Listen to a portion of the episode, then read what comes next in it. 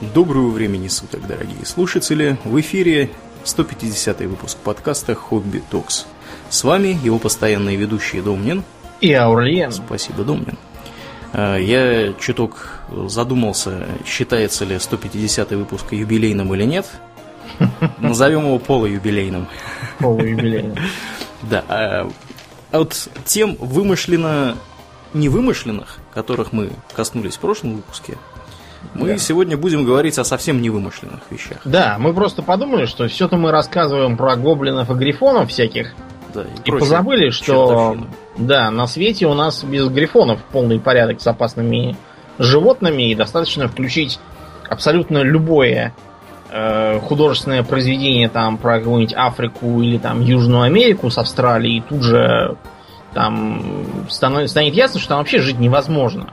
Угу. Потому что в Африке куда ни пойди, там тебя либо лев съест, э, либо крокодил там в реку утащит. То же самое справедливо для Америки и Австралии. Вот там Данди крокодил был целый. Угу. А если в Южную Америку, так там ягуары, там э, всякие летучие мыши-вампиры. Сунулся в реку, там пираньи тебя обглодали.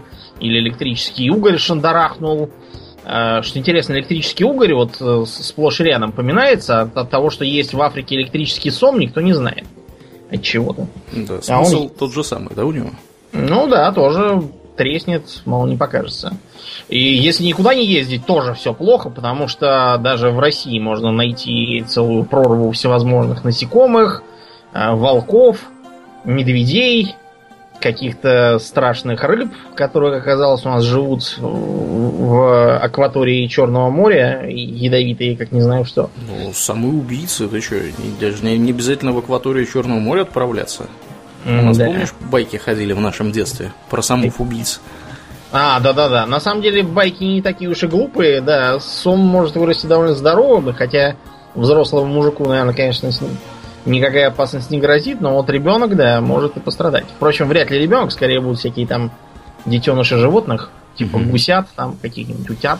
Угу. Там, короче говоря, одни неприятности, надо круглые сутки сидеть, запершись дома и от всего обороняться. И то могут завестись какие-нибудь клопы постельные, что тоже малоприятно. В общем, мы решили, с одной стороны, э, провести небольшой познавательный экскурс в эту сторону, с другой развеять кое-какие мифы в этом смысле, потому что какими опасными животные не будь, а все-таки местами малого либо преувеличивает, либо прямо врет, либо игнорирует то, что есть гораздо более опасное. Угу. А важный дисклеймер. Мы не являемся ни квалифицированными медиками, ни охотниками в пробковых шлемах э, и с слонобоями. Зоологами тоже да, не являемся. Не являемся зоологом, это все чисто любительщина. Вот Аурлиен, он такой зоолог-любитель был еще лет, наверное, с 10. Потому что ты целые классификации там составлял печатные угу.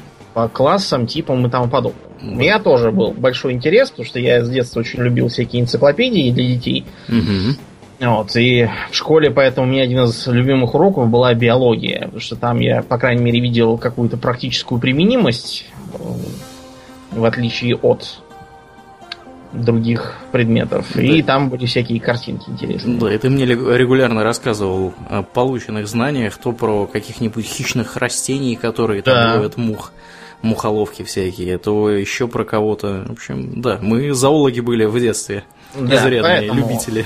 Э, учитывайте то, что мы все-таки любители, и подкаст чисто такой научно-популярно-развлекательный, не надо потом присылать нам письма в стиле «Вы вот сказали, что если у Скорпиона клеш небольшие, а хвост небольшой, то он не очень опасный, а я вот решил такого взять в руки».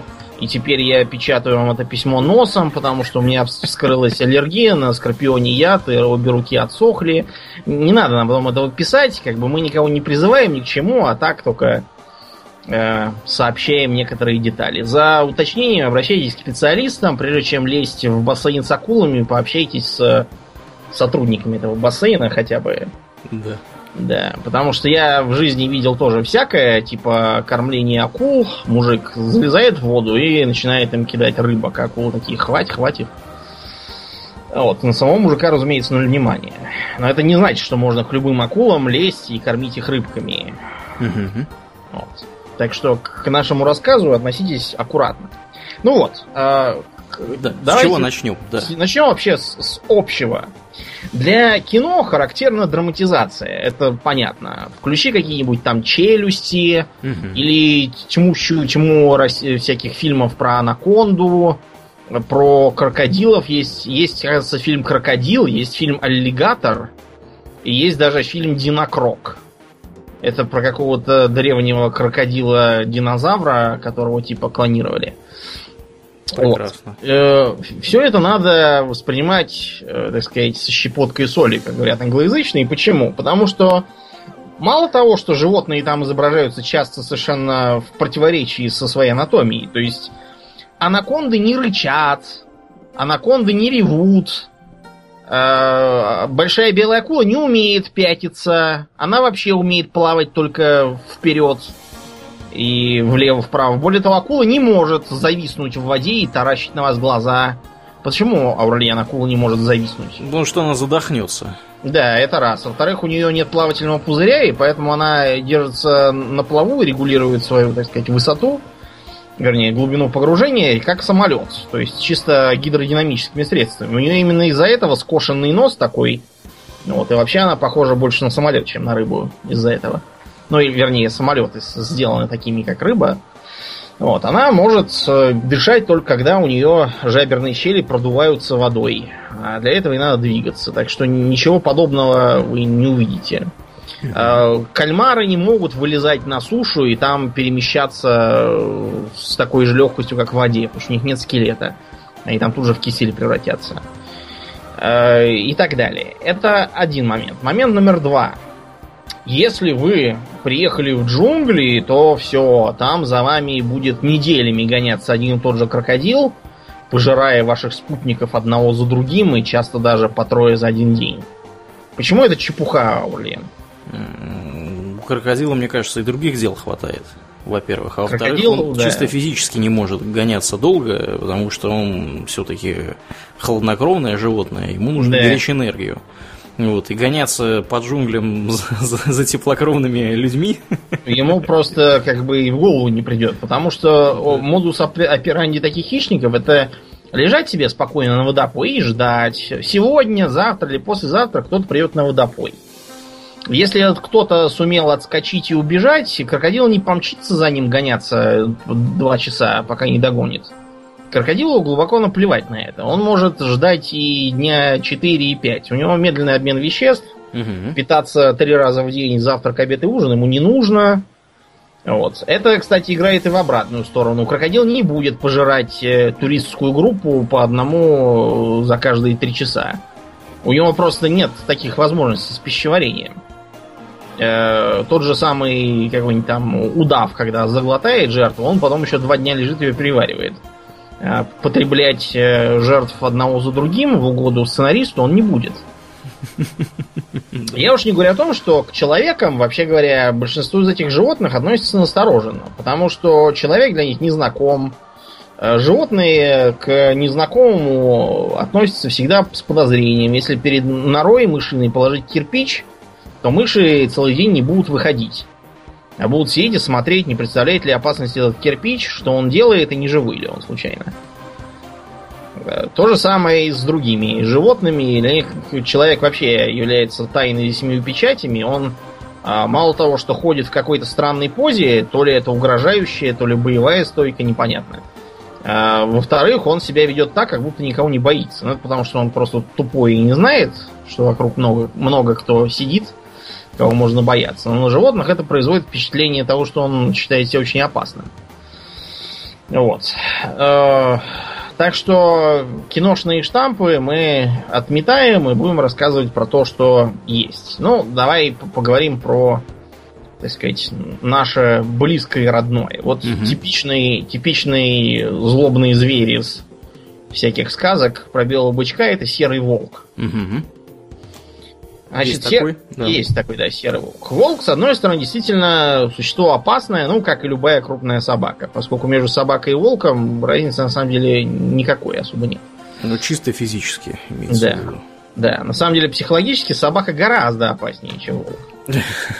Потому что собака гораздо лучше знает людей и прекрасно осведомлена о том, что большой угрозы ей не представляют.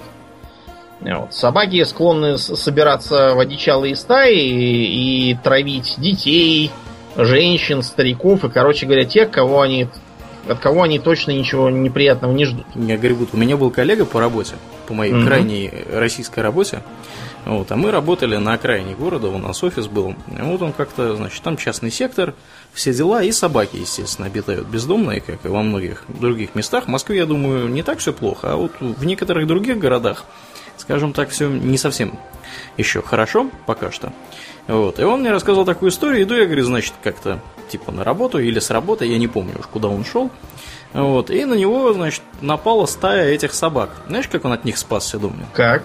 Он собака, которая помельче, запульнул ногой в собаку, которая побольше. Ага. Пнул, короче говоря, собаку. Только после этого они разбежались более Да, они решили, что не на того напали. Да, да, да. Вот. Ну, так вообще дело, дело страшное, да. Собаки ну, вообще непредсказуемые. У нас было в Москве одно время, не знаю, лет сколько, шесть, наверное, назад, действительно стаями собирались везде, и в Южном Бутове, и везде. Угу. И в других городах тоже стонали, что все плохо, они там нападают. А с другой стороны раздавался вой за защитников, которые говорили, о нет, их нельзя там не отстреливать, не ловить и уцеплять, надо, надо их всех только стерилизовать. И тогда, что тогда они не могли объяснить, они, видимо, предлагали дождаться, пока они просто все вымрут естественным путем. Ну, видимо, да. Да, да и, и, или вымрем мы. В городах э, более суровых и северных, там как правило, подобные петиции к властям э, встречались вопросом, у вас что, патроны кончились? Один мэр, да, там так, так и сказал. Но ему пожаловались на зоозащитников, поэтому пришлось плюнуть и выделять деньги на бюджет, чтобы от них избавиться по-тихому. От зоозащитников? Да, потому что зоозащитники, они такие, знаете, они, они не столько любят э, животных, сколько ненавидят людей и таким образом пытаются им создавать проблемы. Ну, слава богу, избавились от них. Да, слава богу, избавились. Последние годы, я уж не знаю, сколько, сколько лет, я не видел не то, что там стая, а даже и вообще отдельных диких собак в городе. Это правильно, потому что, вспомните Fallout, там с ними было много проблем. Угу. В целом, волки, несмотря на все сказочные рассказы, они, ну как, тем, они еще менее склонны нападать на людей, особенно в течение лета. Вот тут, кстати, такой есть момент, как э, деление на хищников и травоядных. Оно довольно условное, поскольку травоядные это, наверное, ну, травоядным можно называть того, кто имеет специальный, э, специальную пищеварительную систему, рассчитанную на переваривание больших масс малопитательного зеленого корма. Угу. Я вот не помню, Аурелиан, ты помнишь, сколько желудков у коровы? То ли три, там, мне кажется. Там больше, по-моему, было сетка, книжка, сычук, какая-то еще там хрень. Короче, там их было штук 5, по-моему, желудков у нее. И это все, разумеется, не для красоты, а для того, чтобы это все усваивать. Кроме того, у коровы есть еще механизм жвачки. Она это все попереваривает, он отрыгивает, опять пережевывает, потом опять переваривает. Четыре, четыре у нее. Четыре, ну вот, да. Четыре желудка. А с другой стороны, если корове дать кусок колбасы, там, докторской, она от нее не откажется. На фермах коров кормят рыбной мукой, между прочим. Да? Угу. Ну, например, в Южной Америке значительная часть улова анчоуса идет как раз на рыбную муку для корма скота. Комбикорм всякий и тому подобное. Потом, скажем, э, на производствах яиц и птичьего мяса, там остатки от э, разделанных куриных тушек перемалываются, смешиваются с зерном и ими кормят новых кур. Угу. Получается очень экономно. В общем, куры получаются каннибалы. Ну, в общем, да. Или, с другой стороны, тот же волк, он периодически летом забредает там на всякие бухчеводства и разгрызает арбузы. Да? Да, да. Потом, э, в случае чего, волк может питаться и ягодами, и разным там таким, типа насекомых, да, да. Вот зимой, когда жрать нечего и жить трудно, да, тогда волки могут начать сжаться к жилью и отлавливать выбежавшую кошку, там, собачку. Могут попробовать залезть там в какой-нибудь хлев через дыру. Угу. Это да. Э, тем не менее, показала практика, что попытка отстреливать волков обычно приводит к тому, что начинают плодиться животные, которых они ограничивают, типа там всяких джейранов и сайгаков. И кроликов каких-то. Да, которые тут же все сжирают в окрестностях. Угу. Этого делать нельзя. Были уже такие опыты. Да, но при всем при этом, я вот знаю, что у меня у Арнфрида бабушка рассказывала mm-hmm. мне когда-то историю, как, как они, значит, э, с ее супругом, ныне покойным, э, с дедушкой, иными словами, Арнфрид, э, как-то куда-то ехали там в деревне, и у них, значит, там волки прям реально зимой волки приходили к ним, и можно было вполне себе оказаться под нападением волков. Но mm-hmm. это, правда, было во времена еще давнишние, стародавнишние. Вот, но я так понимаю, что сейчас большой проблемы в России, по крайней мере, с волками нет. То есть, мне да. кажется, что всех извели. В Швеции я видел цифру, что порядка 350 волков осталось вообще всего на территории страны. Побольше. Да, при всем при том, что Швеция это на минуточку после России и Украины, а также Франция и Испания, это самая большая страна Европы. Плюс не, не слишком населенная, так. Да, да, да, не слишком населенная, тут зверей можно увидеть в городе. То есть я регулярно хожу на прогулку и у, своего дома вижу то оленей, то зайцев, то тут, я не знаю, еще кого-нибудь. Ну, кошки, собаки, само собой разумеется, крысы всякие тут живут. Ну, так что зверей тут навалом. Волков мало. Угу. Ну, это, резу... это результат охоты, между прочим. Да, очевидно. Вообще, в старые времена охота велась совершенно бездумным образом. То есть, например, за э, принесенные лапы хищных птиц э, выдавалась награда. Угу. Потому что тогда люди считали, что это чем-то там помогает э, охранять там овец, кроликов и домашнюю птицу. Вот. А в итоге оказалось, что это в основном помогло охранять мышей и полевок, которые сожрали полурожая mm-hmm. Mm-hmm. очень быстро. Поэтому надо относиться очень аккуратно к поддержанию баланса. Волки тоже нужны. Другой зверь, который тоже считается за наш символ, это, конечно, медведь. Угу. Значит, с медведями у нас ситуация двоякая. С одной стороны, медведь исключительно опасен, может быть, потому что он с, одной, с одного удара лапы сломает позвоночник. Да, и он очень стремителен. Да, от него, кстати, не убежишь. Э, Причем, mm-hmm. несмотря на все представления, ну, что он неповоротлив и медлителен, если он побежит, то вы от него не спасетесь. Да. На деревья лазить тоже может быть, э, ну как, он, в принципе, может и не захотеть за вами лезть, но может и захотеть. По деревьям он лазит хорошо. Угу. Вот. А, убить его чем-либо, кроме серьезного ружья крупного калибра, не представляется возможным, потому что даже если вы здоровый мужик, у вас под руками э, какой-нибудь топор колонн на две руки, очень сомнительно, что вы сможете ему поломить череп. Да. Был, конечно, эпизод, я припоминаю в новостях, где-то с полгода назад, что, когда какой-то мужик в Сибири при нападении медведя э, зарезал его, заколол его фактически ножом. Вот. Но я так понимаю, что мужик этот был то ли охотник, то ли рыболов, то ли еще кто-то. Короче, опытный. Вот, опытный, да. И нож у него был не игрушечный. Вот, и при этом он сам получил травмы. Ну, серьезно. разумеется. Так что с медведем в рукопашную биться не рекомендуется ни в коем случае. С другой стороны, медведь достаточно редко так уж э, э, явно нападает. Он, как правило, mm-hmm. либо приходит, почуяв запах шашлыков, Угу. В таком случае лучше ему отдать шашлыки, а самим перекочевать на соседнюю поляну. Он поест и уйдет. А, был случай, по-моему, в Йеллоустонском парке у американцев, угу. когда какие-то дураки тоже жарили шашлыки там, а пришел медведь, и они ему пытались отнять шашлыки.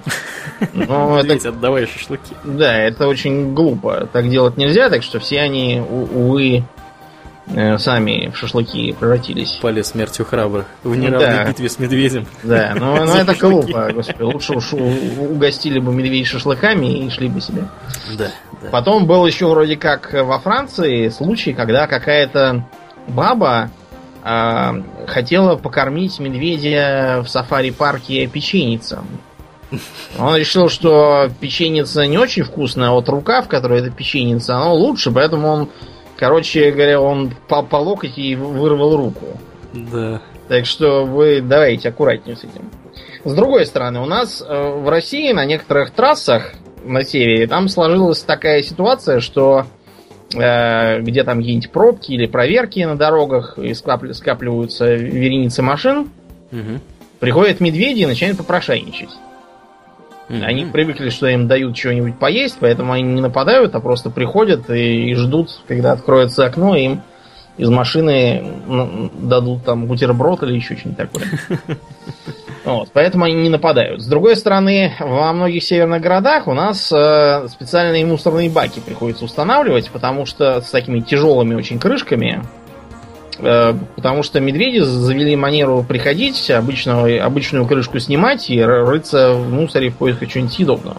Угу. Это называется синантропией, и к ней склонны не только медведи, а еще и, например, барсуки. Вот в... Какие-нибудь э, еноты. Да, и еноты. В Берлине, например, барсуки завелись в городских парках и устроили там целый подземный город. Проблема в том, что они очень небрежно обращаются с подземной проводкой. Вот, и в Берлине ведутся жаркие споры о том, как их оттуда выжить, и при этом как бы не очень их обижать. А еноты в США, они вообще чуть ли не все переселились из, из лесов в города и только там и живут. Из-за этого негров, например, часто называют словом кун, то есть сокращением трапкун. Это как бы намек, что негры питаются с помойки, как еноты. А вот. В общем, э, будьте аккуратны с э, медведями. То же самое, думаю, стоит сказать про тропических и саванновых животных, типа львов и тигров. Мне всегда казалось странным, что именно льва считают царем зверей, при том, что, например, а, тигр и тяжелее, и сильнее, и опаснее, чем лев-то. И если в каком-нибудь цирке или зоопарке подрались тигр и лев, всегда льву сильнее достается. Угу. Вот. Но, к счастью для нас э, и к несчастью для экологического баланса, львов осталось довольно мало. И тигров тоже немного. Да, и тигров тоже немного. У нас вот в Приморском крае тоже живут, их всячески охраняют. Вот. Но там, на самом деле, в Приморском крае тигры уже довольно привыкшие к людям, иногда выходят на трассы, но не нападают. По крайней мере, в последние времена нападений было не слыхать. Разница также и в образе жизни, потому что тигры, они одиночки, а вот львы живут прайдами, где лев э, лежит и смотрит в закат, а львицы частью охотятся и несут ему еду, а частью воспитывают его малышей. В общем, хорошо живут львы. Э, ничего делать не надо. Бабы тебя обслуживают. Прекрасно себя чувствуешь. Да уж. А, помнишь, Аурлен, пантеру Багиру из э, Маугли? Которая никакая не пантера никакая не Багира. Да, а самый настоящий того, что... пантер. Да, он мужик, начнем с этого. Угу. Почему его у нас превратили в пантеру, я уже даже не знаю, откровенно сказать. Э, с чем связан такой вот э, странный случай смены пола в переводе, не понимаю. Но так уж почему-то решили. А в нашем э, советском мультике по Маугли у Багиру это и чисто такие женские ужимки и прыжки. В оригинале это мужик, да, был. видимо, просто не особо понятно, что это должен быть мужик, потому что, во-первых, пантера, во-вторых, багира, все на ра заканчивается. Ну, да. выглядит это как, как женское окончание. Как-то вот так решили. Да. При этом мы вот все говорим про хищников и хищников, а на самом деле самым опасным зверем в той же Африке является вовсе там не лев никакой, а кто?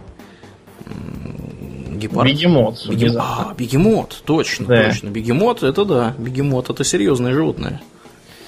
Чем он опасен, да. Домнин? Ну, опасен, во-первых, тем, что он очень большой, во-вторых, у него такие клыки, которые никаким хищникам не снились. Это вообще типично, что у хищных животных э, зубы, как правило, такие сравнительно скромные, и челюсти по силе тоже. У э, гиены, например, сила челюстей гораздо больше, просто потому что ее задача не в том, чтобы кому-то горло перегрызть, а в том, чтобы дробить кости от падали и высасывать из них мозг. Вот для этого ей и нужны мощные челюсти, а львут они ни к чему. Угу. Более того, когда, допустим, старый лев, э, одиночка, убивает какого-нибудь там, не знаю, антилопу гну, он э, поест, поест, а потом он от добычи отходит. Просто потому, что тут же на нее собираются целые толпы желающих, прилетают птицы, приходят гиены, Вот, и начинается пиршество, кто чего там урвал.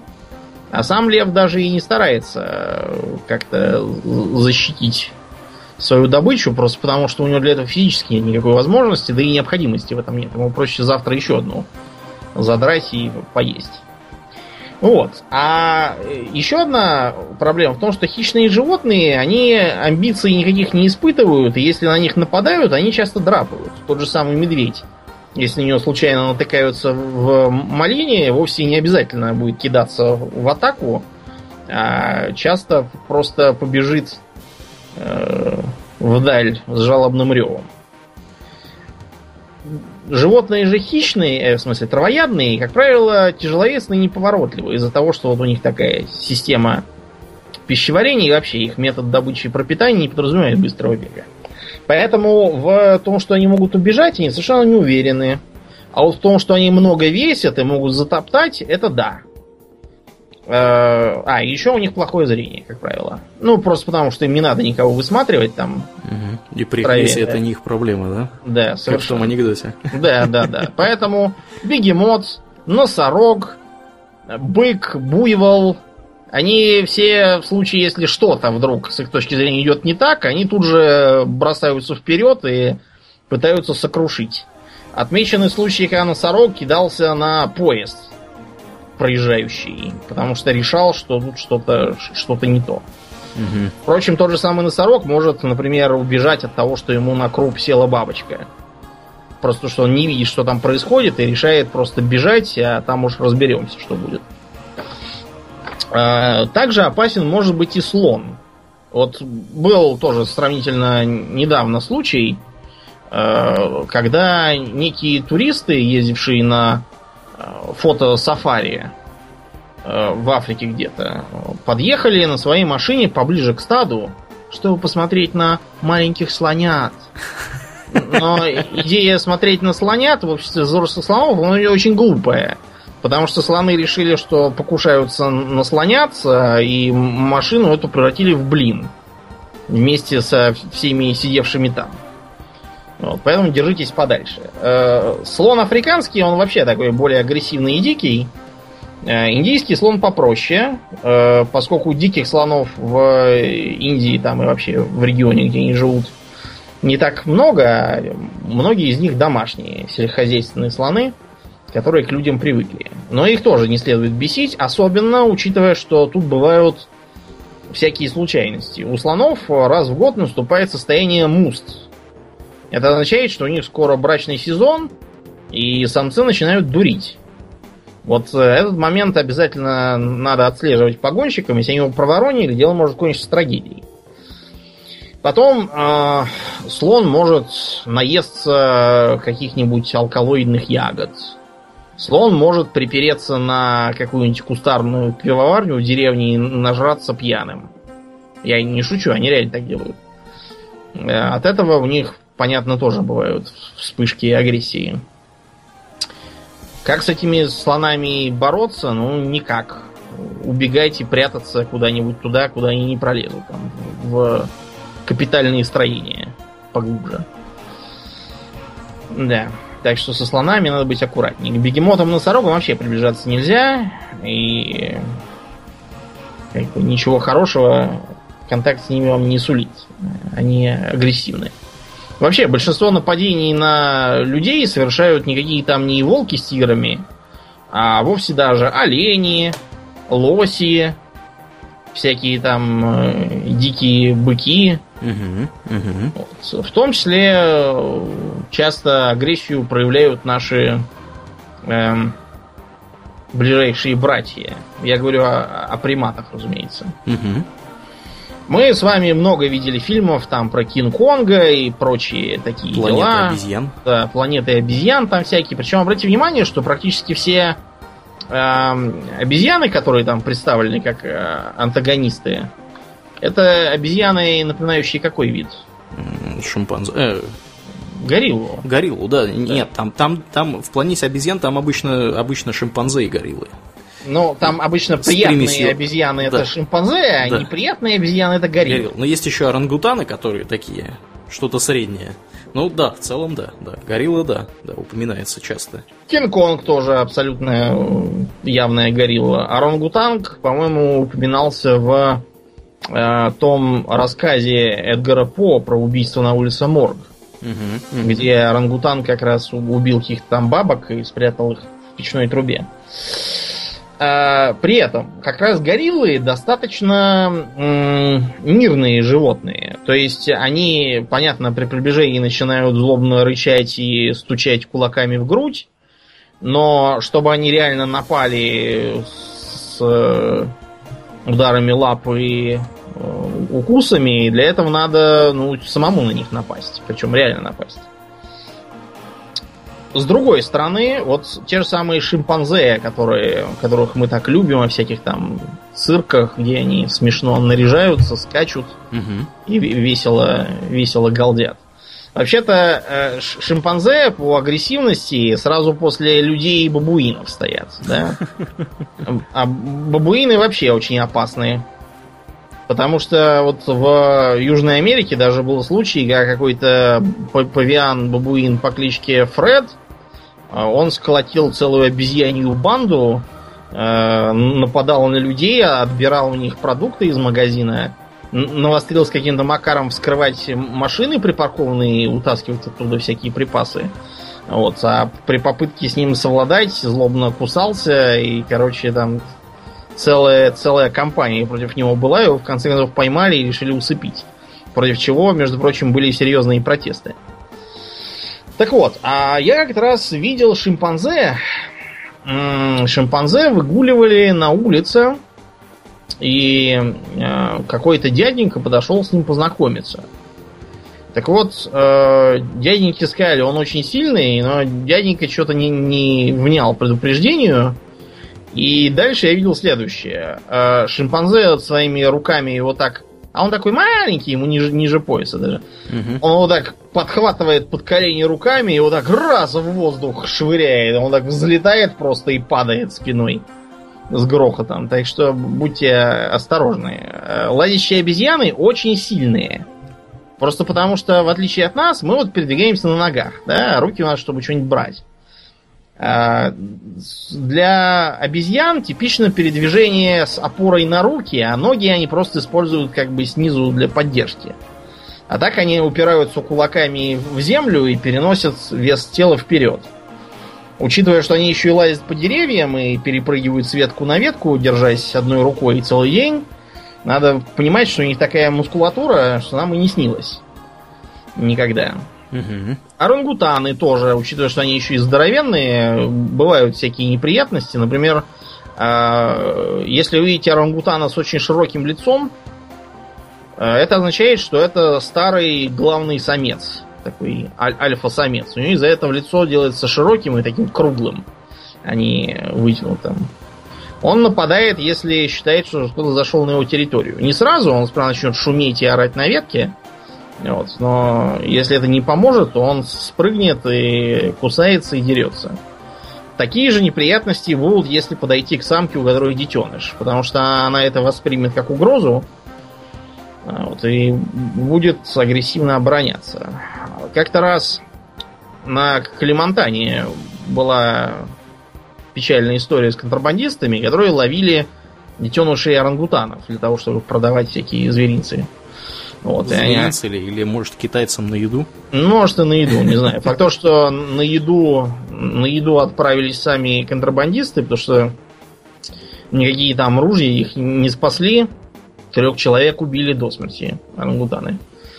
Так что, э, ну, сами понимаете, тот, тот же самый орангутан может весить килограммов 100-120. И при этом с его ручищами это вовсе не пустой вес. Да. А, но это все животные большие. А бывают животные маленькие. Вот, например, у нас, когда идешь в лес, надо быть аккуратным, чтобы не наткнуться на змею. Угу. Мы с тобой периодически видели ужей в лесу. Угу. Вот. Как-то раз такой? видели, кстати, плавающего ужа, который жил в зарослях у реки, а периодически плавал в воде. Очень смешно. Да, да, да, был такой, да. А, значит, со змеями тут такая противоречивая тема. С одной стороны, все знают, что они опасны. С другой стороны, во-первых, э, часто не могут понять, какая змея ядовита, а какая нет. Те же самые ужи регулярно страдают из-за этого. Угу. Простейший способ отличить ужа это посмотреть на два таких оранжевых пятна у него за ушами, так сказать. Да, на голове должны быть два оранжевых пятна, а сам да. он должен быть такой довольно, довольно темный, темный практически да. черный. Да. Вообще, кстати, киношные э, стереотипы играют злую шутку, потому что в кино все эти животные всегда невероятно шумные. Они топочут, шуршат, шипят, рычат, а в жизни животные, как правило, никаких звуков не издают и особо не двигаются. Поэтому часто человек их не успевает заметить, пока не Пока не наступает на них. Да, пока не наступает. Вообще, змеи не склонны к э, нападениям просто так. Это значит, что либо на них наступили, либо, э, допустим, у них где-нибудь там кладка с яйцами, они считают, что им угрожают. Э, яд такие рептилии освоили просто потому, что у них не так-то много других способов бороться с врагами. Поскольку они хладнокровные, если у них одним броском не удалось схватить жертву и ее проглотить, то больше не удастся. Они не в состоянии долго биться. Вот поэтому они ядовитые. Заодно это дает им способ бороться с более э, крупными животными. Угу. За змей также у нас часто принимают э, так называемую меденицу. Такая рептилия? Да, это рептилия безногая ящерица. Поскольку ящерица без ног выглядит как змея, ее регулярно принимают за змею-медянку. А, при том, что, кстати, медянка тоже, по-моему, такая довольно малоопасная змея. То ли вообще не ядовитая, то ли еще там что-то. Факт то, что так ее до ужаса пугаться, как это у нас принято, не медянка ли, если укусит, сразу умрешь, не будет ничего такого. Вот, меденицу тоже периодически убивают совершенно зря. А отличить ее легко. У змей нет век, они не мигают. Из-за этого появились дурацкие бредни про то, что якобы а, удав, когда смотрит на кролика, и он его гипнотизирует немигающим взглядом, и после этого он его заглатывает. На чем основывается этот глупый миф, Орлен? А на чем? На том, что если кролик, э, если кролик видит, что на него могут напасть, он просто замирает и не двигается рассчитывая на то, что рептилии плохо видят неподвижные цели. Mm-hmm. Mm-hmm. Вот, и вовсе он не загипнотизирован совершенно. У кролика на самом деле, да, действительно, такая тактика поведения. Он сидит до последнего, рассчитывая на то, что не только рептилия, а вообще, в принципе, любой хищник его не заметит. И если уже уж совсем близко к нему подобрались, только тогда он побежит. И э, я имел удовольствие наблюдать это лично несколько раз, потому что мы, как, как известно, с Домнином лето проводили на даче вот, э, совместно. И пару раз, я не знаю, с тобой, без тебя мы видели зайцев в лесу, и они, у них поведение было вот ровно такое. Они сидели-сидели, то есть идешь себе, идешь, там совершенно какая-нибудь трава, там папоротник, все дела, и вдруг как будто из-под ног у тебя начинает убегать заяц. Да, есть вот, Потому что он сидит до последнего и пытается не выдать свою позицию. Вот, и только если уж совсем ему, так сказать, вот-вот ты на него наступишь, только в этом случае он начинает бежать. То же самое с птицами. У меня регулярно было так, что идешь, идешь, вдруг из тебя вжух, полетела куропатка там или еще кто. Угу, угу. Такое есть. Э, вот. Так что. А, помнишь эту еще сказку? Она как раз основана тоже на этом свойстве э, зайца ну, где мужик шел по полю, увидел, что заяц сидит и вроде как даже спит под кустом. Он говорит, эх, хорошо, вот сейчас я этого зайца поймаю, угу. его продам, куплю на эти деньги, положим курицу, курица будет нестись, высидит цыплят, потом, в общем, у меня будет целый птичник, буду продавать битых птиц, перо, яйца, и куплю себе еще овец, стану разводить, продавать там шерсть, баранину, ягняток на всякие там праздничные блюда.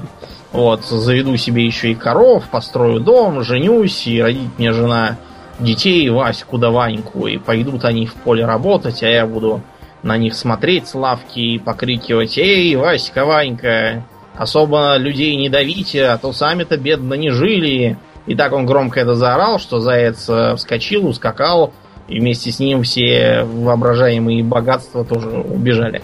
Да, прекрасная история. Да. Так что, э, кстати, с, крупными змеями постоянно наступает а, один и тот же маразм. Вот удав, да? С удавами часто бывает такая проблема, как то, что они, например, не живут, э, я так понимаю, в Южной Америке. А в Южной Америке живет не питон, а боа-констриктор. Угу, который в Гарри Поттере был. Да, да, да, да. Изображал там змею. Соответственно, в Африку тоже не надо сажать этого боа-констриктора, что регулярно бывает. Но это вообще такая известная вещь. Вот, например, а, обезьяны. А, обезьяны, как известно, любят качаться на хвостах на деревьях и так кричать. Но это африкан... американские обезьяны, это мартышки. Угу. А ни в какой там Африке и Азии ничего подобного нету. Вот, и, и, и так далее. Короче, э, с географией у авторов фильмов про опасных животных тоже мрак. Правда, самая, самая известная змея из типа опасных, это, конечно же, анаконда. Да, да, да, да. Значит, анаконда невероятно огромна. Она может заглотать целого человека и чуть ли там не по 15 метров в длину и все такое там. Но на самом деле это все, конечно, чепуха. Как правило, Анаконда никакого интереса не представляет, не проявляет к людям, потому что охотится на небольших обезьянок. Например. И вообще, как правило, если она сидит на дереве, это значит, что она греется на солнышке, а вовсе не, э, не поджидает вас в засаде. Еще она питается рыбками, всякими водоплавающими птичками, иногда маленькими крокодильчиками, кстати. И да, она может задушить, э, задушить свою добычу. При этом, кстати, описатели душения, как правило, придумывают, что она ломает добыча ребра и хребет. Но в этом случае ей придется есть э, пищу, в которой множество острых обломков костей. И она себе просто пропорит все кишки. Ничего подобного никто не делает. А еще один типичный маразм это анаконда, которая сидела на гнезде и высиживала яйца, чего, кстати, рептилии вообще не делают. И как они могут их высиживать, если они сами холодные? Да, вот это вот мне тоже что, что за маразм? Понять. Они их закапывают в теплый песочек, угу. потому что живут в жарких странах. А второе, второе, вторая причина того, что это глупо, потому что анаконда вообще не откладывает яйца. Никогда. Никакая. Анаконда всю жизнь была живородящей. Угу. Она рождает совершенно готовых уже змеенышей. Без всяких там Э, без всяких яиц и прочих примитивных ухищрений. Да, внезапно. Да. Да, и, естественно, они вырастают до 15 метров. Да, там обычно метров 6 до 10 максимум. Я вот вижу цифры, что самки вырастают не более чем до 4 метров, а самцы до 3. А, рекордный, рекордное число, рекордная длина была 11 э, точка 43 метра, но она, по-моему, не была ничем подтверждена. То есть... Э, ну да, это могли и наврать, попросту да, говоря. У да, страха-то глаза велики. Да. Нам, правда, с вами никакие анаконды все равно не грозят, потому что у нас э, все, что в средней полосе особенно есть, это гадюка. Угу. Значит, э, гадюка, если вас ужалила, то тут возникает следующий вопрос. Первое, вы взрослый человек или маленький ребенок? Или старенький дедушка. Потому что если взрослый, то, скорее всего, вам абсолютно ничего не грозит. Вот если вы ребенок или дедушка, тогда да, может быть дело и плохо. Второе. А насколько быстро можно добраться до ближайшего фельдшерского пункта, поликлиники или чего угодно. Потому что в абсолютно любом медицинском учреждении, даже в каком-нибудь занюханном деревенском медпункте с одной медсестрой, обязательно должен быть э, такой препарат, как антигадюка. Так и называется. Вкалывается, и все. Через несколько часов придете в норму.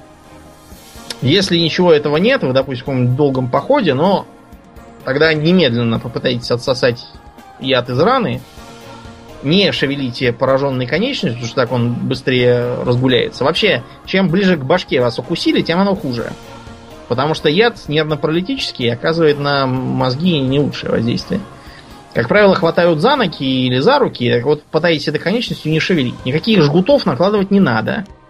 Змеиный яд распространяется по лимфе, если мне не изменяет память, так что жгутами вы только устроите себе некроз лишний. И да-да-да, яд ну, вызывает в том числе омертвение ближайших тканей. Да, ну и еще обильное питье, как и обычно, да. рекомендуется да. для того, чтобы все это дело вывозилось. Отфильтралось. В таком режиме вы дня за два, за три придете в себя. До этого желательно вам вообще лежать и ничего не делать. Никакого алкоголя, никаких там прижиганий каленым железом, ради бога. Потому что до сих пор толпы идиотов думают, что любую э, отравленную рану надо прижигать. Это чепуха. Да, ну это прекрасный способ занести себе немножко микробов, бактерий да. и прочего в поврежденную кожу. Там, да, столбничка, а, точно. Какого-нибудь. Так что. Еще один интересный момент. Э, змеиный яд при, скажем, попадании в желудок абсолютно безопасен. Ну, при условии, что у вас нет язвы, или там каких-нибудь трещин пищевода, или больных десен. Потому что яд опасен только при попадании в кровь. Если вы его, допустим, выпили, ничего страшного с вами быть не должно. И нет, мы не призываем его пить, это просто смешной факт. Вот что касается прижигания, то тут э, может это помочь с каким ядом, Аурлиен? Это яд насекомых. Насекомых. Так. Насекомый яд распадается под действием высокой температуры. Разумеется, никакого каленого железа не надо, просто берется спичка, зажигается, тут же задувается, и пока она не остыла, тыкается в ранку. Две-три спички должны помочь. Правда, это все надо делать сразу, в первые три минуты. Если спичек нет, ну, не знаю, придумайте что-нибудь. В конце концов, небольшой ожог от зажигалки это лучше, чем некроз. Это каких вот. насекомых, кстати, ты предлагаешь таким образом забарывать яд? Ну, разумеется, пауков, скорпионов. А, да, окей. не клещей же, нет, это другое дело. Из пауков у нас с вами в стране, в принципе, особо невелик выбор. Есть у нас, во-первых, тарантул. В новообретенном Крыму угу. Есть и тарантулы, и даже скорпионы. Я, правда, ни одного пока не видал, потому что я по сельской, сельской местности в Крыму особо не перемещался в городах. Но они там есть. Выглядит тарантул довольно красиво, такой полосатенький, э, мохнатенький часто паукан, хотя у нас в Крыму, я так подозреваю, он будет выглядеть гораздо менее ярко, либо мимикрия. Называется, кстати, знаешь почему так? Почему? Тарантул? Э, потому же, почему есть такой знаменитый итальянский танец Тарантелла. Ну вот, который там на свадьбе у крестного отца в фильме наигрывал вот этот вот стереотипный итальянский народный. Это потому что город Таранто есть такой. Э, считалось почему-то, что укус э, тарантула вызывает судороги, и типа они похожи на Тарантеллу выходит, и вот поэтому так его обозвали. Mm-hmm. Это все, разумеется, маразм собачий, потому что хотя тарантул выглядит угрожающе, на самом деле укус его не опаснее, чем там от пчелы какой-нибудь. Э, был, помнится, случай, когда какой-то ювелирный магазин выпускал тарантула в витрину и везде навешал объявление, что магазин охраняется тарантулами. Несмотря на то, что никакой реальной угрозы он не несет, и, скорее всего, можно весь этот магазин вынести, даже его не потревожив, э, видимо, арахнофобия сыграла свою роль, и магазин, говорят, так и не ограбили за много лет. Ни разу. Хотя местность была довольно э, кри- криминальная. Криминогенная обстановочка была. Криминогенная Понятно. обстановка, да. Рядом там же, не только в Крыму, например, на Дону, на Кубани, живет еще такой не паук, а скорее паукообразная, которая у нас известна как бихорка. Так. Э, вообще, по- по-умному, бихорку следует называть фалангой. Еще одно название сальпуга. И она выглядит, э, ну, вообще довольно жутко она выглядит. Такая продолговатая тварюшка. Это не совсем паук. Вот. Это скорее такой, такой паукообразное, здоровенное. Выглядит скорее ближе как, я не знаю, к таракану. У него две таких очень э, развитых челюсти спереди. Челюсти у них называются хелицерами, как у других паукообразных. Они такие, как клешни большие. Сама сальпуга абсолютно не ядовита. Ей это не нужно. А проблема в другом. Во-первых, сам по себе укус болезненный, они могут так тяпнуть, что ого-го. А проблема номер два. А у них на челюстях часто бывает трупный яд. Mm-hmm. Дело в том, что она питается насекомыми, причем насекомыми такими мясистыми, типа кузнечиков. И э, поскольку чистить зубы пока фаланг приучить не удается, там может остаться вот такой вот трупный яд, и будете потом бороться с заражением, нарывами и прочими неприятностями. Так что держитесь от э, фаланг подальше. Они довольно опасны. Угу. Э, в целом, чем крупнее насекомое, тем, как правило, оно менее опасно в смысле яда. Вот у нас в Средней Азии живет каракурт, он довольно маленький. Так вот, э, ядовит он очень, очень, очень сильно, так сказать. В 15 раз, говорят, круче, чем у гремучей змеи. Есть все шансы дать дуба э, за несколько дней. И даже, говорят, крупный скот, и то погибает от одного укуса. Вот в этом случае надо сразу добираться до врача. К счастью, яд действует не очень быстро. Э, и да, прижигать нужно. Кроме того, эм, э, говорят, будто бы если прижечь прямо сразу, кракуртовый яд перестанет действовать. Я не знаю, точно ли это, потому что я где-то видел, что у него эм, э, токсин сразу вызывает некроз тканей вокруг э, ранки. И ты даже не чувствуешь этот укус. Mm-hmm. Так что можно обнаружить его слишком поздно уже для прижигания. В общем, э, у вас есть в любом случае дня два, наверное, там, или три, чтобы добраться хотя бы до какого-нибудь врача, и там вам дадут противоядие. Скорпионы. Значит, со скорпионами все еще хуже в э, мозгах у окружающих, потому что я до сих пор не могу забыть вот этот вот эпизод из сериала про крутого Уокера. Так. Помнишь такой, Аурлиен? Был, был такой, с Где Норрисом. Чак ага. Норрис, да, ездил и избивал всех ногами, и с разворота. Образом, да, да ногой наводил разворота. порядки. Но он там не только избивал ногами, он там э, душил кого-то цепью, стрелял там всех, и вообще там он весело ну, развлекался. В рамках американского законодательства действовал. Да, исключительно. Все, все, все так и надо делать.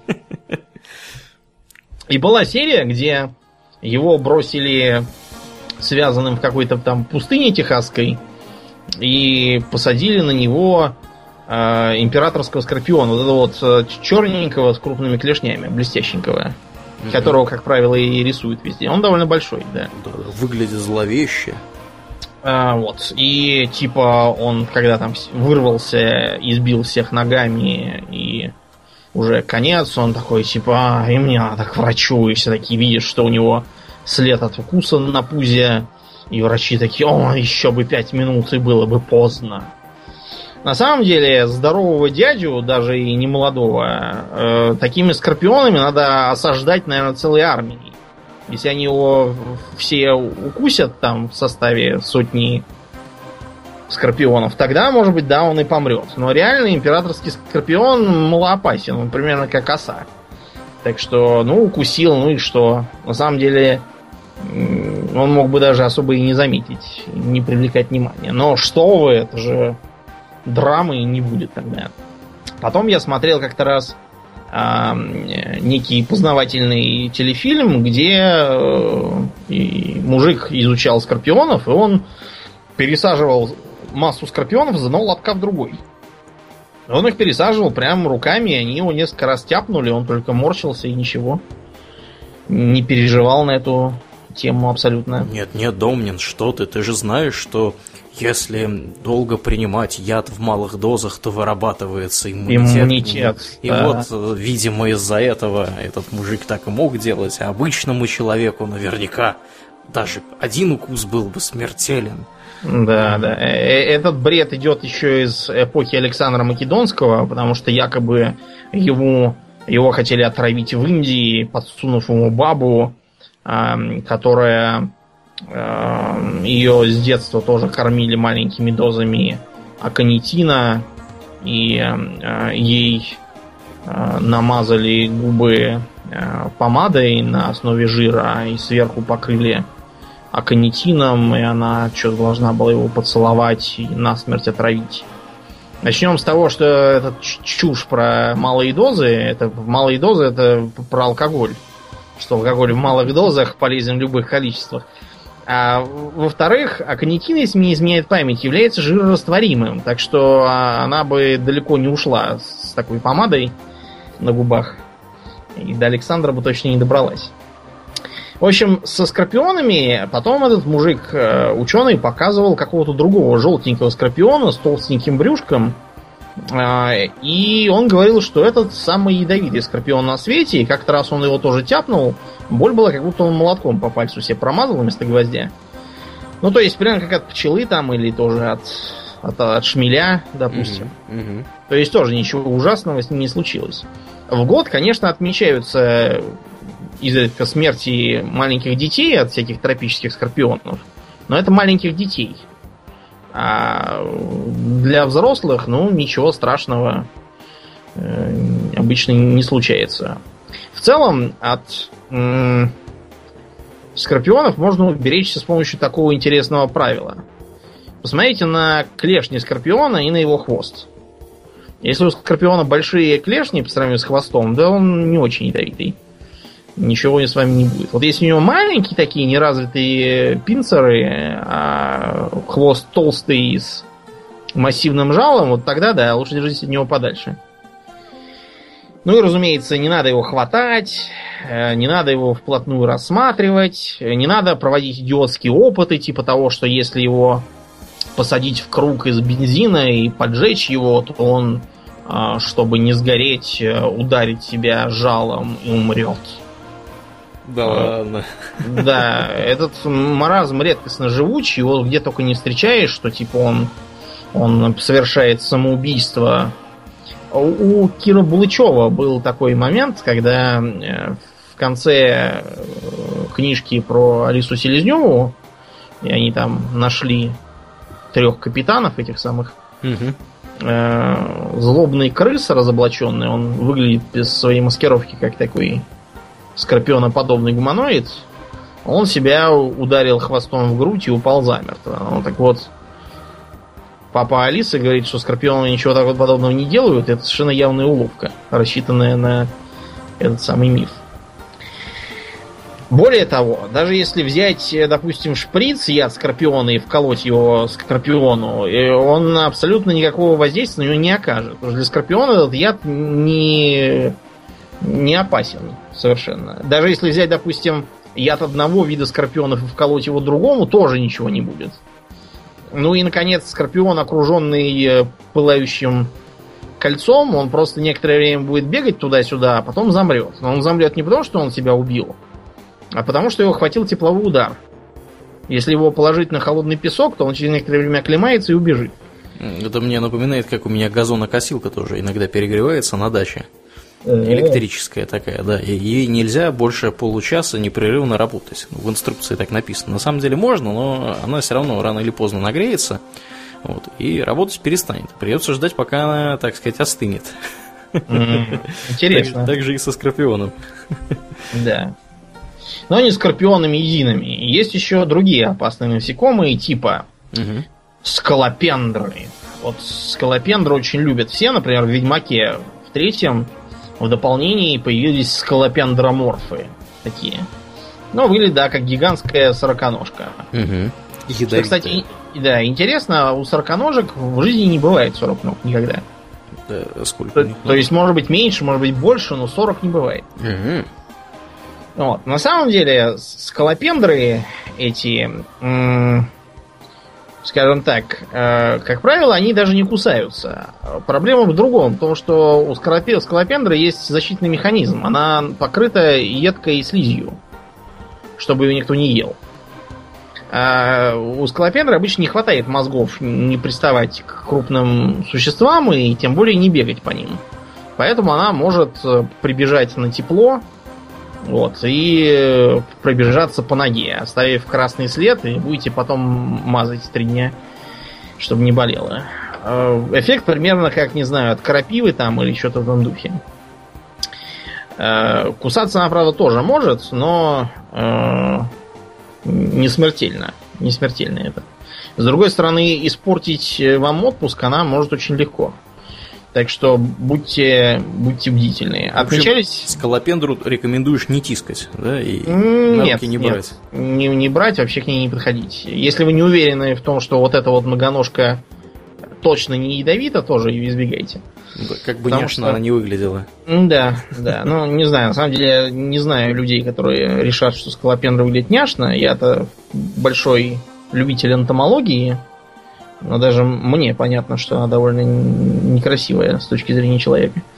Ты, когда маленький был, не читал книжку господина Яна Ларри «Карик и Валя»? Нет. Очень забавная вещь. В Советском Союзе было принято делать всякие фантастические книжонки для детей, которые бы продвигали какую-нибудь науку в популярном ключе. Там речь шла про каких-то двух советских пионеров, которые пришли навестить своего соседа, профессора энтомологии, а он как раз изобрел для наблюдения за насекомыми уменьшительную жидкость. Ну и как подобает всем профессорам, оставил все это на подоконнике. Ну, конечно.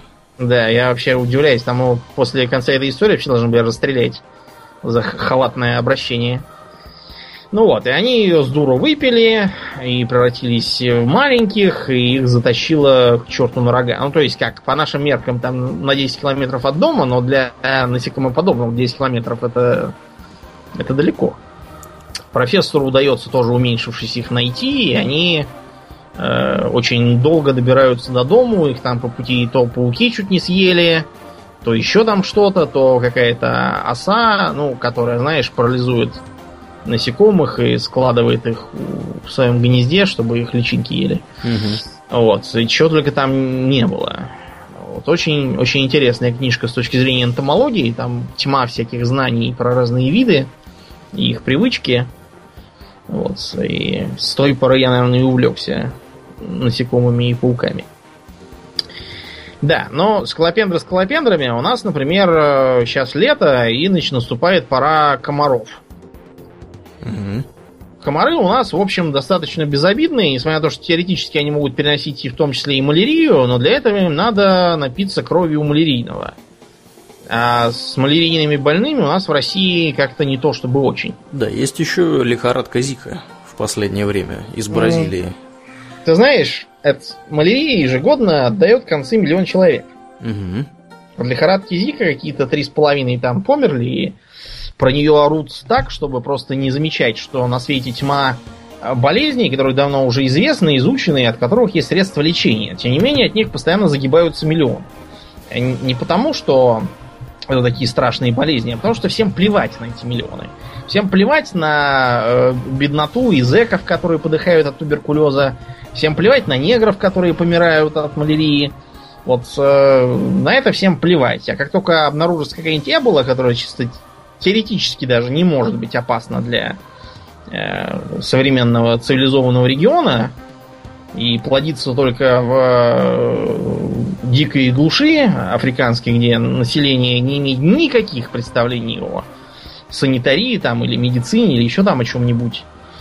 Вот, про это надо громче орать, чтобы, чтобы люди не видели, что тебе плевать на туберкулез. Вот и все. Да, кстати, по поводу, раз ты про, про африканцев заговорил у всяких товарищей, я тут недавно читал в интернетах э, про что-то, и там было в том числе про СПИД. И э, СПИД это заболевание, которое к нам, в общем-то, пришло от обезьян, как считается. Да. Вот. И э, распространяться оно начало относительно недавно, э, в первой половине, если мне не изменяет память, прошлого века. На Западе она стала известна во второй половине прошлого века. Причем она стала известна как э, гейский иммунодефицит. Да. Я, я не шучу, реально. Да, да, да. Поначалу, поначалу так и все и было, да. Вот. И как бы суть-то в том заключается, что вообще говоря, это заболевание на, в, в Африке, оно существует очень давно. И, скорее всего, оно существовало в том числе и в 19 веке, может быть, даже и раньше. Но проблема в том, что те, кто там жил, и те, кто, так сказать, впервые сталкивался с этим заболеванием, ну там, я не знаю, обезьяну съели они, да, или обезьяна кого-то укусила и так далее, э, если все вот эти люди заражались, которые жили, они жили достаточно компактно, там какая-нибудь маленькая деревня, все заражены, все в конечном итоге умирают, то есть вымирали uh-huh. целыми деревнями, деревнями. Но поскольку технический прогресс был устроен таким образом, что народ не перемещался на большие расстояния, вот, этим все и ограничивалось. Как только люди стали ездить, плавать и летать э, вокруг э, нашего земного шара, собственно, распространение этих болезней начало с, с, так вот стремительно происходить. Так вот, э, если мне не изменяет память, с, со СПИДом там история такая, что у некоторых людей под действием эволюционных факторов – образовалась, скажем так, естественная устойчивость к этому СПИДу, то есть у них там есть какие-то генетические, э, эм, скажем так, особенности развития их, их организма, которые препятствуют заражению СПИДом. И а, я читал про эволюцию, собственно, да, вот про это и была статья. Так что, да, действительно, все вот эти вот заболевания экзотические, они э, сейчас э, звучат достаточно страшно только потому, что они были, вообще говоря, довольно давно, они существуют не первый день, но они звучат страшно, потому что никто с ними не сталкивался за пределами их изначального места возникновения. Вот. Ну, ну, то, же ну, самое, да. Да, то же самое с лихорадкой Зика и так далее. Да. И вообще, сколько раз уже это было? Помнишь, что какая-то там атипичная пневмония была, птичий грипп. Угу. И как раз когда эта пневмония была, поступал в университет и э, вместе с отцом пошли в РУДН на День открытых зверей, дверей, извините. Угу. И там отец просто постоянно, ой, смотри, там какой-то азиат, а, отсядем. У него может быть типичная пневмония. Я говорю, ну подожди, он уже не вчера сюда приехал, а уже довольно давно. Да, он вообще по-русски говорит. Да, как бы. Может быть, он... В РУДН пришли, если мы пришли на заседание Арийского братства, то было бы понятно, что там нет азиатов. А в РУДН они как бы и должны быть. Да. И помнишь, были все эти анекдоты? Доктор, доктор, ну так что, чем я болен? А, типичная пневмония. Да что ж вы сразу в обморок падаете, больной. А, но это у нас комары просто надоедливые животные. Правда, у нас есть и более неприятные насекомые, типа слепней. Или этих самых оводов. Оводов, да. Оводы, чтобы вы знали, они не пьют крови, у них вообще нет для этого ротового аппарата они подсаживают своих личинок кожу, получается желвак, вот, в котором эта личинка живет, а потом оттуда выпадает. Так что с ними надо быть аккуратным. Это довольно серьезная болезнь. Угу. Получается, надо хирургическое вмешательство прибегать. А вот в Африке, например, кроме этого малярийного комара, есть еще муха ЦЦ, от которой не малярия, а вовсе даже сонная болезнь. Угу, угу. Тоже, в принципе, паразитарное заболевание вызывается, по-моему, плазмодием каким-то, или как он там называется. Э, малярия точно плазмодий. Вот, а э, сонная болезнь что-то еще. Короче, сонная болезнь это очень плохо. Э, человек становится вялым, впадает в кому и может и врезать дуба от истощения. Так что сейчас ведется борьба с этой мухой, пытались ее и так травить, и так, а толку до сих пор как от слоноперьев увы ах. Так, ну и наконец, э, такие коллективные животные, как пчелы и муравьи и всякие осы. Угу. Мы с тобой, Аурлиен, помнишь, э, когда ходили в лес, мы каждый раз проходили по вырубке по огромному гнезду шершней. Там, где на песчаный переход такой. А, был такой, да. Да, да. помнишь, там, где еще какие-то стрельцы постоянно стреляли по бутылкам? Угу, угу. Вот, вот там был переход для шершней. Несмотря на то, что шершень здоровенное такое насекомое, мы как раз видели, что шершень поймал небольшую осу и нес ее в зубах. Ну, ты скажешь, поймал небольшую птицу и нес ее в зубах. Нет, к счастью, до, до таких размеров они там не, не выпадали. Хотя, например, в Японии, по-моему, а, местного шершня называют э, пчела-воробей. Такой большой? Как, бы намекая. Ну, не такой большой, но все равно большой, да. Э, тем не менее, мы ходили совершенно без, безбоязненно, и более того, я даже попробовал как-то раз поплясать на этом гнезде. Шершни абсолютно никакого интереса к нам не проявляли, потому что шершень вообще не опасен для человека. Э, если, понятно, мы бы там пришли с лопатами и стали это гнездо копать, тогда, наверное, да. Но вообще, само по себе приближение человека, если он их там не хватает руками и не пытается там их опрыскивать дихлофосом, то они ноль внимания абсолютно на него. Это тебе не пчелы. А у нас в России диких пчел почти нет, только вот в окрестностях Уфы там какие-то, говорят, остались. Остальные все у нас домашние. А вот в Африке еще там кое-где бывают дикие пчелы. Причем, говорят, настолько злобные, что преследовать будут там чуть ли не километр от гнезда и кидаются абсолютно на всех, кто подходит рядом. Вот они, да, они опасны. Особенно для тех, у кого аллергия на пчелиный яд. Хотя я многократно слышал, что у нас в стране старики, страдающие от всяких артритов и ревматизмов и прочих суставных болезней, они применяли пчел как лекарство. Угу.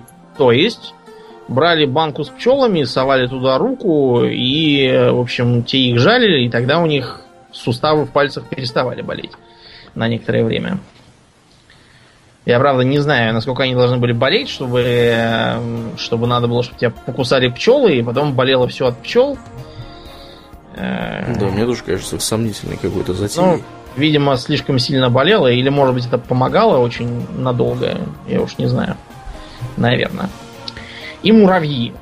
Э, мы муравьев регулярно видим в лесах, они там живут большими семьями, и, в общем-то, все знают, что если на муравейнике оставить, например, чью-нибудь э, отрубленную голову, то через некоторое время у вас будет беленький, чистенький череп, который можно поставить на полочку. Да, не проверяйте это в домашних съедят. условиях. Да, да. Мы не призываем никому отрубать голову, просто, просто говорим. Но э, это у нас. А вот в других странах, например, в Австралии, в Африке, там живут такие муравьи, от которых э, беги спасайся. Например, у австралийцев живут муравьи-бульдоги. У бульдогов такие челюсти длинные, как у всех этих э, псевдомуравьев из фантастики жуткой. Вот, они здорово кусаются. Плюс, насколько я понимаю, у них есть еще и жало. Поскольку это муравей архаичный, вот, он вцепляется челюстями, а потом на конце брюшка у него жало, как у его родственников пчел. Угу. Вот интересно, пчелы и муравьи ближайшие родственники, а, скажем, муравьи и термиты вообще никакого отношения друг к другу не имеют. Это типичный при, э, пример конвергенции. То есть, когда неродственные виды из-за того, что ведут одинаковый образ жизни, становятся очень похожими. Вот, например, сумчатый крот и нормальный наш крот. Несмотря на то, что они выглядят похоже, сумчатый только более мохнатый, насколько я понимаю, они никакого отношения друг к другу не имеют. Более того, э, если наш крот живет в земле и копает норы, то сумчатый крот живет в песке и копается только там. В твердом грунте ему не, не прожить. А выглядят вот братья-близнецы. Только наш черненький, а тот беленький. Так вот. Эм, есть еще так называемые муравьи-пули или муравьи-выстрелы. Знаешь, почему так называются? стремительно перемещаются? Нет, потому что если муравей пуля тебя тяпнет, то ощущение, будут тебе из пистолета выстрелили. Шмальнули в тебя. Да, да, да. Причем а, а, от него получается такое а, нечто вроде паралича, когда укушенный конечностью, она даже вообще полтела, ты дня два потом будешь лежать еще. Ожидать, пока это пройдет. Болит страшно, говорят. Просто вот жуть.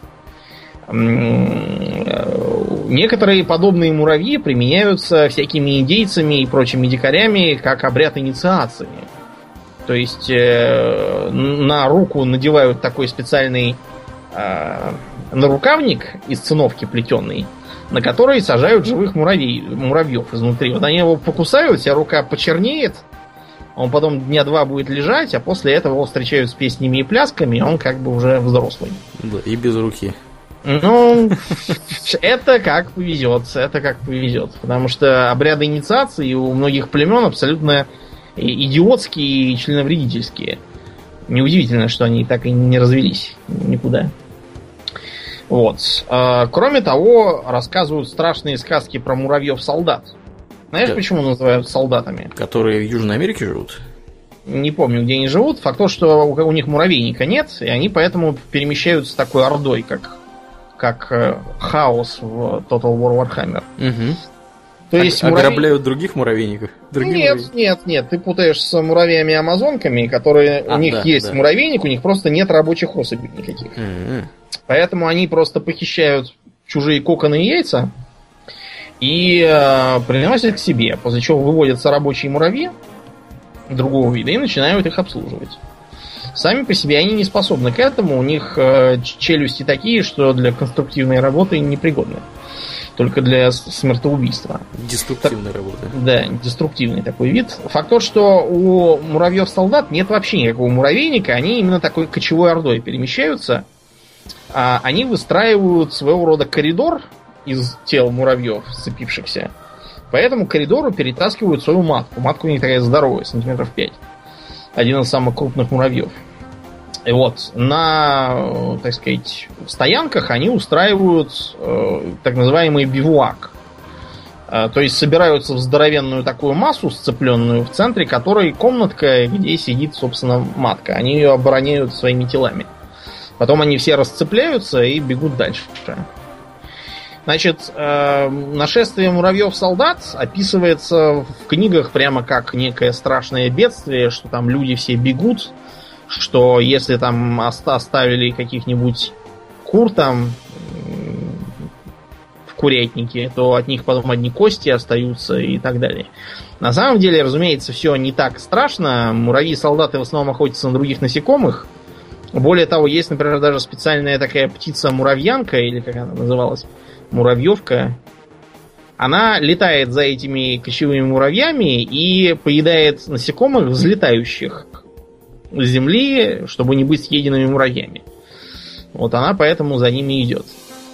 Вообще для птиц, кстати, довольно типичен симбиоз с муравьями. Есть э, множество свидетельств, что наши лесные птицы, типа там дятлов, Мгм. всякие, любят прилетать на муравейники и сидеть на них.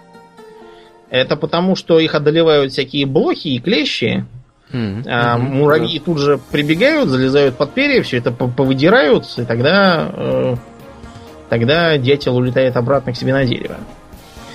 Вот. В общем, с муравьями надо быть аккуратным. Э, А, еще есть огненный муравей. Похож на нашего красного, который в домах живет, но, к счастью, наш не кусается так здорово. Э, Красные муравьи называются огненными, ну, потому что от них такой химический ожог, как будто тебя огнем реально прижгло. Очень неприятные существа. А, да. Это у нас насекомые. Теперь попробуем переместиться в море. Как известно, самым страшным морским хищником является кто? Акула. Да, акула. Про нее понаснимали уже тьму всяких фильмов. Э, Под акулу стилизуют разных комиксовых злодеев. С черепашками ниндзя там бился такой какой-то Мгм. Армагон или как его там звали. Э, Был еще интересный мультик, который э, вместе с мышами байкерами с Марса был попыткой как раз вот с на волне черепашек ниндзя подняться. Он назывался Уличные акулы. И у меня даже была игрушка персонажем оттуда. Такой антропоморфный накачанный акул, который перекусывает автомат пополам. Смешная такая. Ну вот, акула вещь действительно опасная. Во-первых, акулы это хищники. Э, правда, то, что они хищники, не означает, что они обязательно опасны для людей. Например, самая крупная акула какая? Белая? Нет, ты что, Ки- китовая, Китовая, акула. китовая, китовая. Да, китовая акула абсолютно без- безопасна для людей, потому что питается планктоном, как, как кит. Собственно, у него просто слишком маленькая глотка, чтобы человек туда мог поместиться, и нет зубов. Есть еще гигантская акула. Она выглядит несколько более злобной, но тоже не опасна для человека, потому что тоже питается планктоном. Кто опасен, так это белая акула, тигровая акула, бычья акула, акула мако и акула молот. Вот они, да, могут здорово покусать. Правда, ни человек, ни там, допустим, домашние животные не являются для них предпочитаемой пищей. Та же самая белая акула в основном охотится на тюленей. Человек для таких рыб слишком уж сухой. Они любят что-нибудь пожирнее. У них тоже медленный обмен веществ, им хочется что-нибудь такое сытненькое. Э, большинство нападений акул выглядят как э, укусила, ой, какая гадость, фу, уплыла. Правда, пловцу от этого не слишком не слишком утешительно, потому что а, одно укушение может означать, что полруки как не бывало. Угу. Помимо зубов, у акулы есть еще другая неприятная особенность. Это ее странная чешуя. Акулья чешуя представляет собой наждачку такую. То есть не как у рыбок, она такая гладкая, а очень шершавая.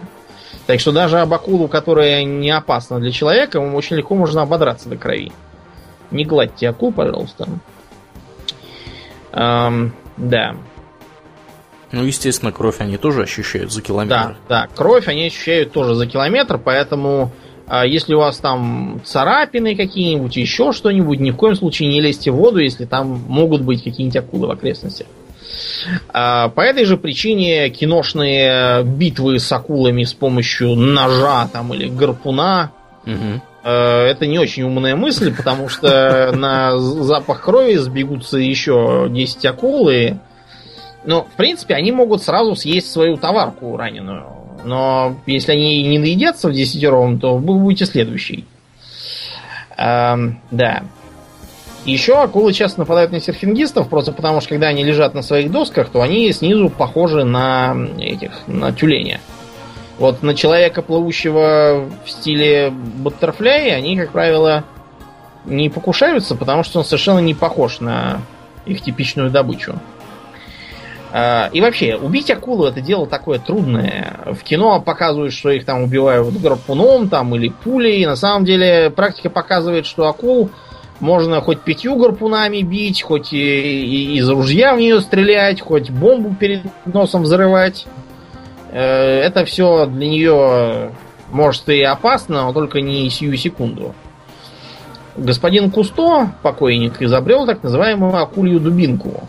Выглядит она как длинный шест с шипами на конце. Оружие, правда, такое, в основном психологическое.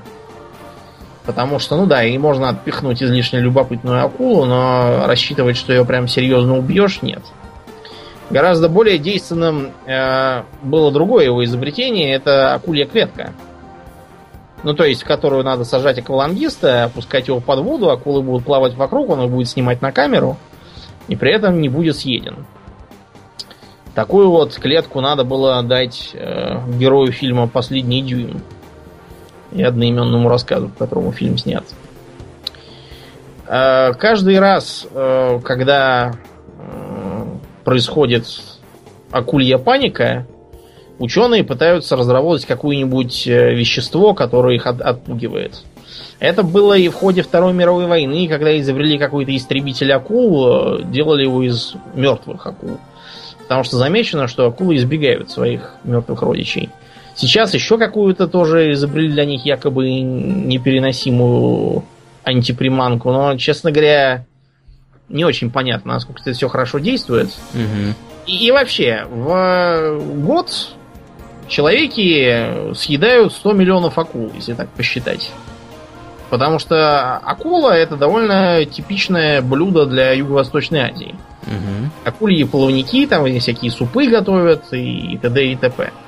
Эм, так что еще как бы надо посмотреть, кто кого ест и кто для кого опасней. Кроме э, рыб, есть еще осьминоги. Мы уже рассказывали про кракенов, и, мне кажется, всем понятно объяснили, что э, никакого абсолютно основания бояться гигантских спрутов, которые там кого-то схватят щупальцами и уволокут, нету. Осьминогов надо бояться других. Так называемых э, канаваев, или как их там называют в Индии. Это маленькие, причудливо окрашенные осьминоги из Юго-Восточной Азии. Вот в дополнении про Пандарию там можно было выловить в красаранских джунглях и не только такого смешного, яркого, кольчатого осьминожка. Угу. И в жизни никогда такого не ловите, а если выловили, то тут же выкидывайте, не трогайте его руками. Потому что мало того, что он может тяпнуть вас э, клювом так, что через три часа загнетесь. Отмечены и э, случаи, что такие осьминоги умеют плеваться ядом. В Сан-Франциско, например, в аквариуме жил какой-то такой осьминог, которого кормили крабами, так он их плевал. Плевал в них ядом, потом ждал три минуты и тогда уже их съедал. Э, никаких видимых повреждений на крабе нет, но тем не менее он мертв. Нервно-паралитический яд. Противоядие против них существует, но, э, во-первых, яд очень быстродействующий, а во-вторых, э, регион не очень развитый, поэтому ожидать, что через каждые 100 метров будет фельдшерский пункт с таким противоядием, несколько наивно. В общем, от всего излишне яркого следует держаться подальше. Это, это правило такое в живой природе, что все по-дурацки раскрашено является ядовитым или опасным почему-нибудь. Не ядом единым. Есть же еще электрические рыбы. Какие бывают электрические рыбы, Аурлиен?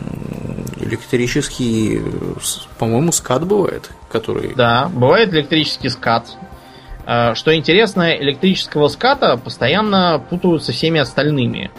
Но на самом деле электрический скат выглядит как такой абсолютно круглый, как тарелка, и с рыбьим хвостом. На черненьких таких стремительных скатов он не похож.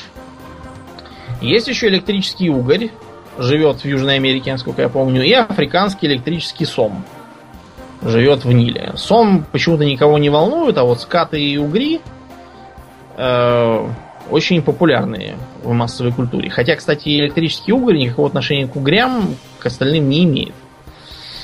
Э, вот.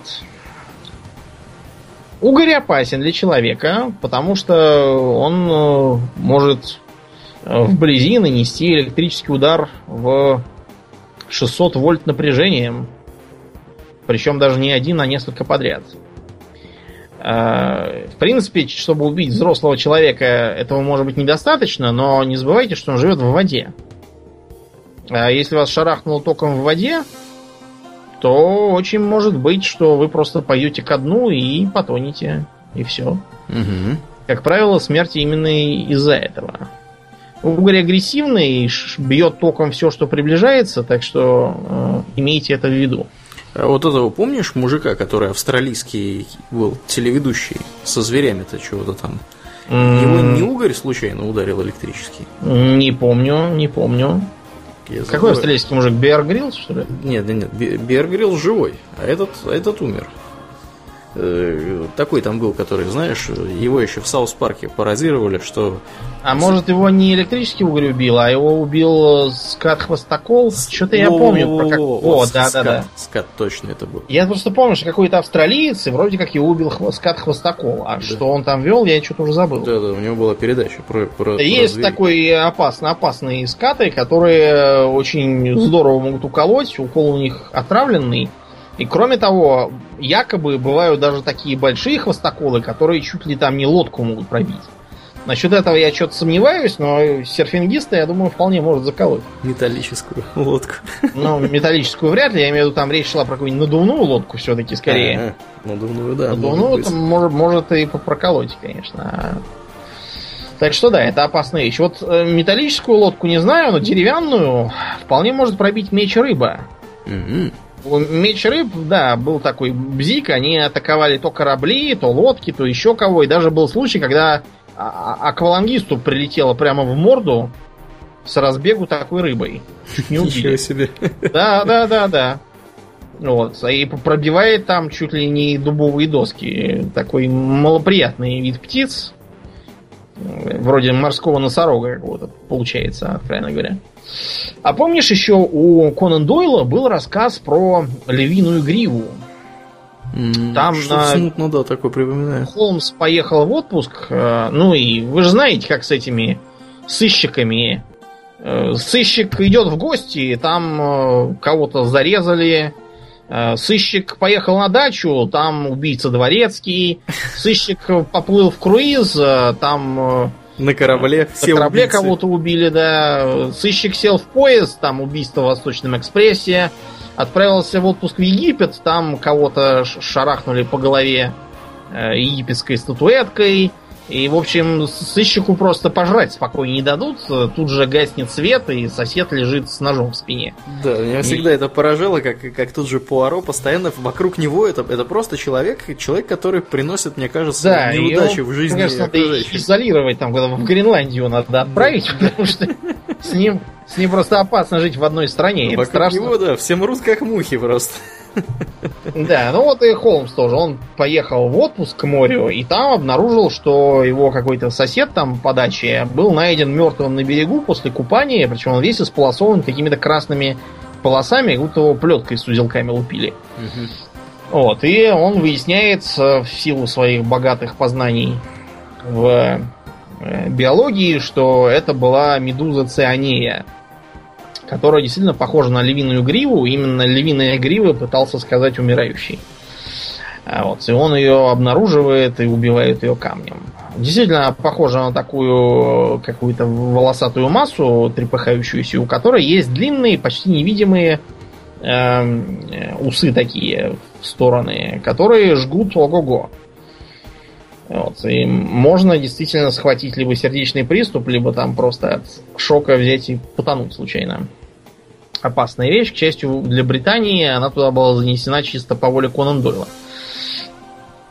На самом деле ее там быть не должно. Ее затащило каким-то там штормом с юга.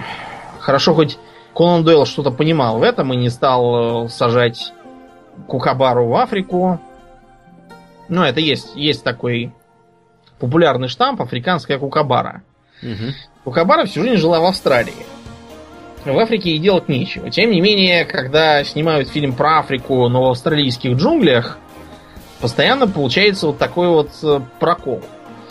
Что видно и слышно противный крик кукабары, а ее там быть как бы в Африке и не должно.